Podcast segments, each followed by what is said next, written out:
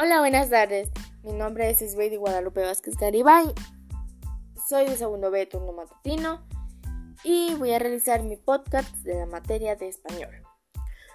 Pues yo aprendí muchas cosas sobre esta materia, como por ejemplo una de ellas es donde dice que de dónde proviene la letra ñ y proviene de una n que se escribía sobre la más grande en la parte superior a modo de abreviatura y que con el tiempo se irá aplanando hasta llegar a la forma que conocemos hoy, llamada virgulilla, y convirtiéndose en uno de los grandes elementos distintivos del español.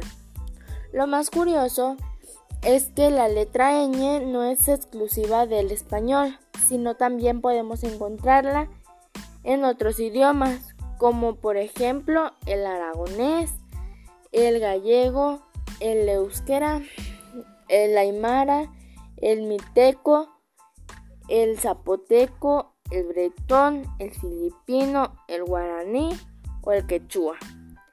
También que el primer aprendí que el primer documento en español data del año 0959.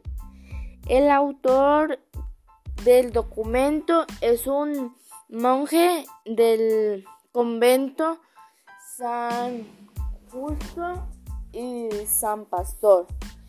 En la Rosuela, sin embargo, no se trata de un texto de gran importancia en lo que se refiere a su contenido, sino de la lista de víveres y entregas de quesos del convento.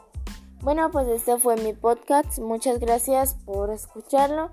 Espero que les haya gustado mucho y pues ya nada. Adiós.